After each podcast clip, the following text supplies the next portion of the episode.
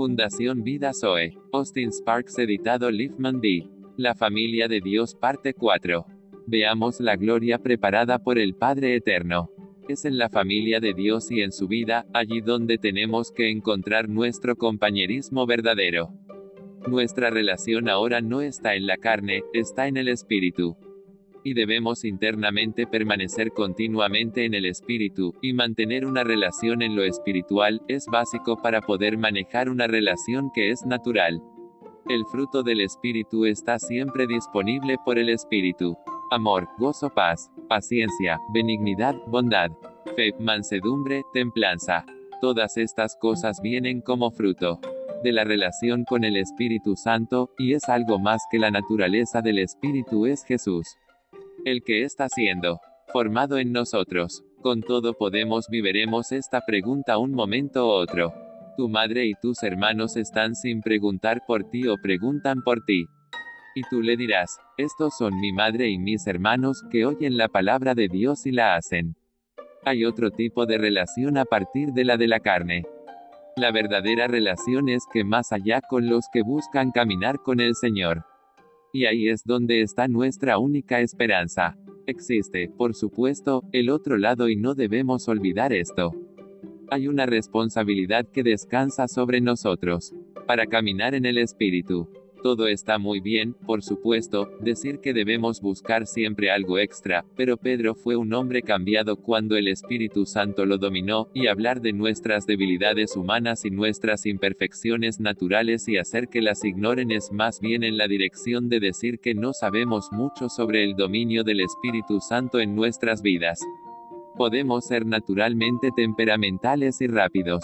Bueno, ha habido muchos hombres buenos que eran naturalmente temperamentales, y el Señor los amaba, y eran hijos de Dios. Es fácil hablar así, pero la gracia cuenta para algo, y el Espíritu Santo representa todo, y no debemos exigirnos demasiado el uno al otro. Hay una responsabilidad de caminar en el Espíritu y al caminar en el Espíritu encontraremos la comunión mucho mejor y mucho más productiva.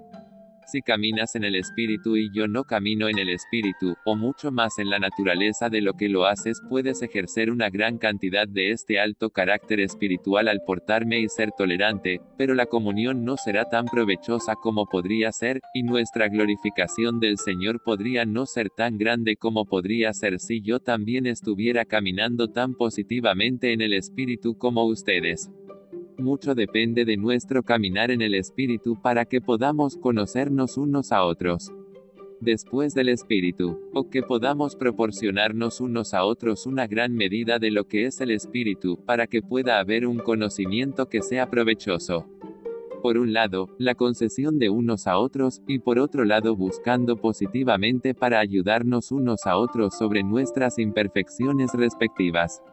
Esa es la vida familiar. De hecho, en la familia que es una familia, todos los miembros se conocen y su actitud sería, bueno, eso es tal y tal, lo conocemos, la conocemos y por lo tanto, hacemos concesiones porque los conocemos. Pero tratamos, como podemos, de ayudarlos a ser diferentes de lo que son. Eso es llevarlo a un nivel ordinario y natural de las cosas. Pero eleva eso a lo espiritual, y tiene este paralelo.